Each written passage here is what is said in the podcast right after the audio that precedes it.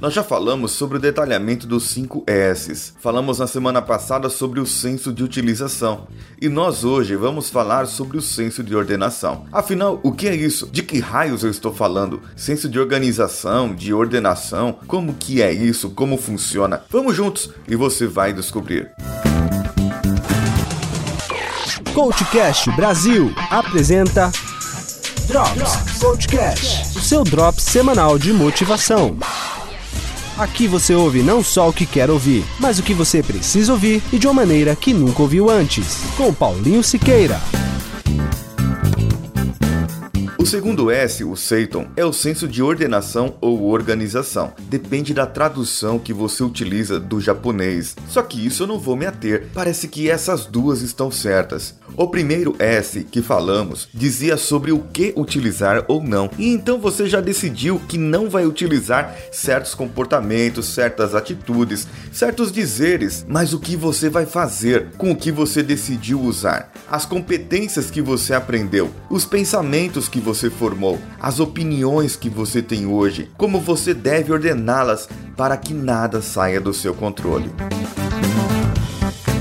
Eu não vou entrar muito em programação mental propriamente dita, até porque não domino essa área ainda. Mas basicamente nessa minha teoria louca que fiz sobre o 5S mental, acaba entrando um pouco. O que eu verifiquei é que se você aplicar esses 5S na sua vida, poderá lhe trazer excelentes benefícios. Mas como aplicar? Tudo começou com a utilização, certo? Agora você vai começar a ordenar, a organizar os pensamentos, as atitudes, os comportamentos comportamentos. E talvez aí você tenha uma chave, a chave do negócio. Eu separei em três partes essa parte do Seiton, desse segundo S. Nesse episódio, eu vou abordar as duas primeiras partes e depois eu vou abordar na próxima semana a terceira parte. Mas aqui eu vou deixar para que você saiba do que eu vou falar. A primeira é o que você fala deve ser usado com cautela. O segundo é a parte emocional. Sim, aqui poderia entrar pensamento positivo, proativo, otimista, entre outros. E no terceiro é a parte física. Aqui entraria a gestão do tempo, para que você pudesse fazer exatamente o que quer fazer. Mas você diz não ter tempo. Por exemplo, você quer estudar e não ter tempo,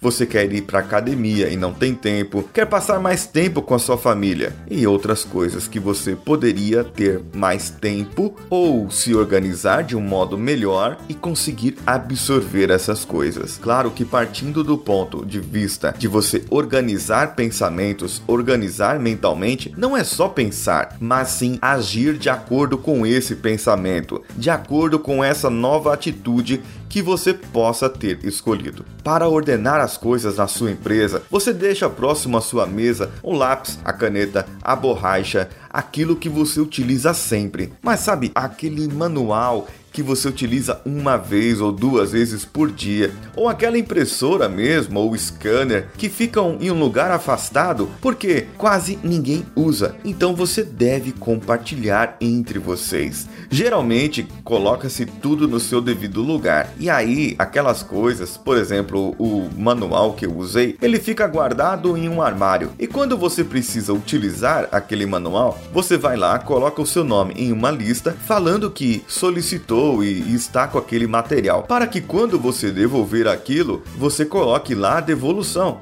Assim, você colocou no lugar certo. Isso faz parte da organização. Agora, sabe aquele scanner, impressora multifuncional que ninguém nunca sabe onde está o manual? Isso aí é engraçado. E acabam perguntando ou pedindo para aquele menor aprendiz ou estagiário operar. Pá, por quê? Porque ele é jovem, ele deve conhecer essas tecnologias. E se ele errar, né, o problema é dele, não seu, né?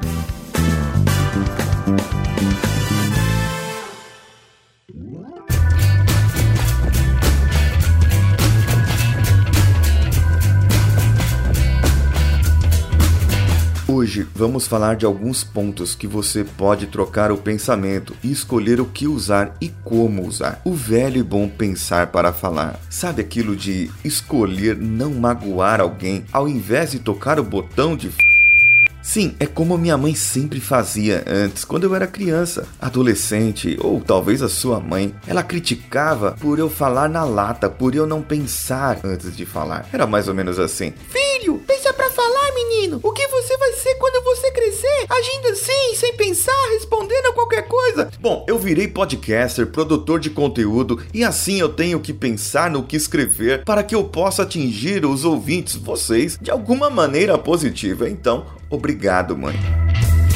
Bom, voltando ao assunto aqui, por que você deve pensar para falar? Porque você pode ofender alguém, você pode machucar alguém. Tudo bem que ele pode ter um mimizinho e tudo mais, mas não é isso que eu estou falando. As suas palavras, o jeito que você fala, pode machucar. Lembra que em um dos podcasts dos nossos episódios, a Vânia Moraes, que participou, ela deu aquele exemplo das palavras, que a palavra é como um travesseiro de penas jogado ao vento de um prédio alto. Você joga a tiça e elas nunca mais voltam para dentro. O que você pode fazer depois disso é se retratar, falar que falou, confessar que não imaginava que a repercussão seria desse jeito, errei, pede perdão. Aquela era a minha opinião naquele momento, hoje eu já não penso mais assim. As pessoas têm o direito e elas podem sim mudar. Mas antes de você chegar nessa situação constrangedora, não é melhor você pensar antes? Não é melhor você prevenir para que você não precise corrigir, para que você não possa magoar alguém a quem você ama. Isso deve ser dito para não ficar dentro de você. Mas se você não disser isso, pode te sobrecarregar por dentro.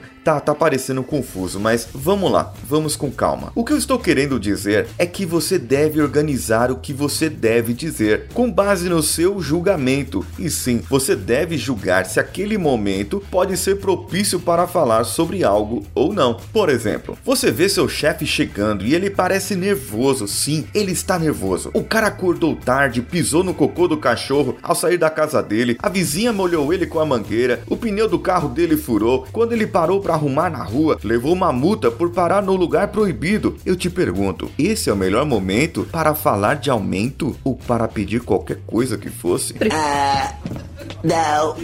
Aqui no caso, você deve organizar e ver o que você tem à sua mão no momento. Vamos lá, pense. Você sabe que não é o melhor momento para falar de aumento, mas é um ótimo momento para ajudar, para apoiar, ser lembrado ou lembrada e dar um apoio. É ser um pouco puxa-saco. É, mais ou menos, mais ou menos. Veja bem, você quer o aumento. Isso é um fato. Sabe que a empresa pode dar, ela está preparada e, e, é outro fato. Mas a pessoa que pode proporcionar isso está incapacitada emocionalmente para o fazer. Então, o que você pode falar, fazer que somente você e ninguém mais possa dar esse suporte moral que num outro momento, quando aquela fúria tiver passado, seu chefe possa lhe agradecer e você sentindo que o mar está calmo, possa ir lá e falar com ele propriamente dito sobre o assunto que você quer.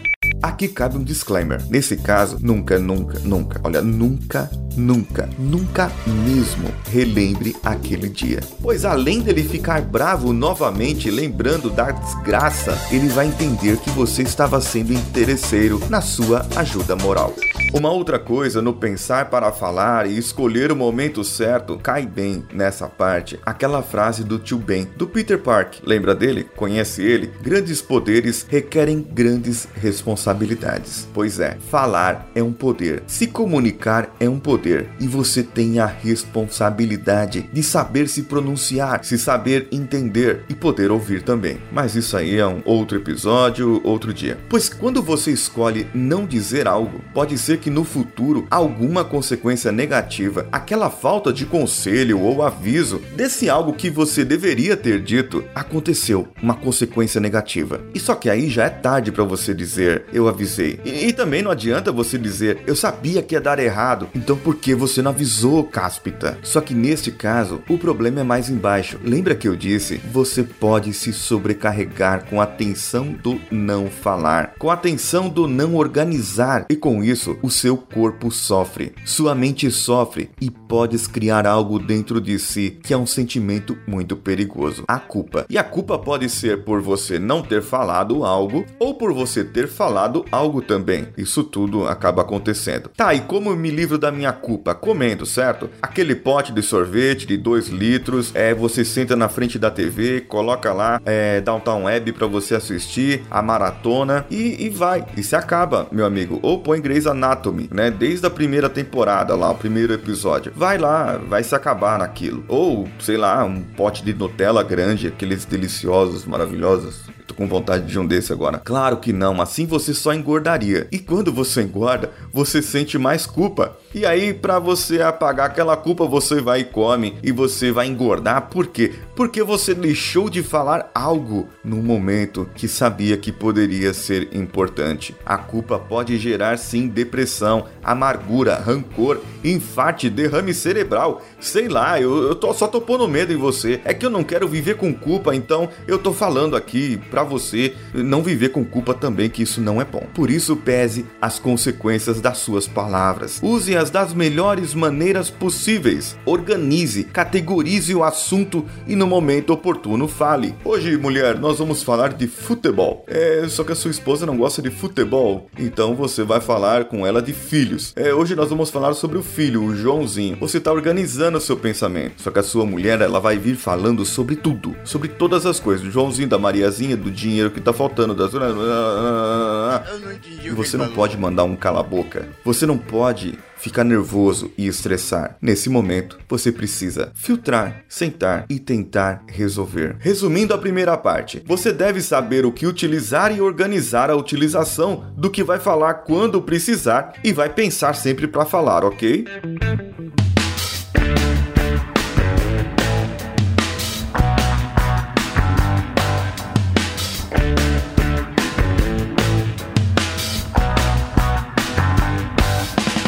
Gostou desse episódio? Mande o seu e-mail para o contato coachcast.com.br ou deixe o seu comentário diretamente no nosso site coachcast.com.br. Entre nas nossas redes sociais, curta, compartilhe, divulgue para os seus amigos. facebook.com barra coachcastbr facebook.com barra groups barra coachcastbr, twitter.com barra coachcastbr, instagram.com barra coachcastbr e temos também o nosso grupo no Telegram, t.me barra coachcast. Se você amou esse episódio, compartilhe com seus amigos. E se você se sente grato por esse episódio ter ido ao ar, entre nas nossas plataformas de apoio apoia.se barra coachcastbr, patreon.com barra coachcastbr, padrim.com.br barra coachcastbr. Deixe a sua contribuição a partir de um dólar ou um real e nós poderemos lhe dar a sua recompensa muito em breve. Você ouviu a programação de férias coletivas do Coachcast Brasil. Eu sou Paulinho Siqueira. Um abraço a todos e vamos juntos.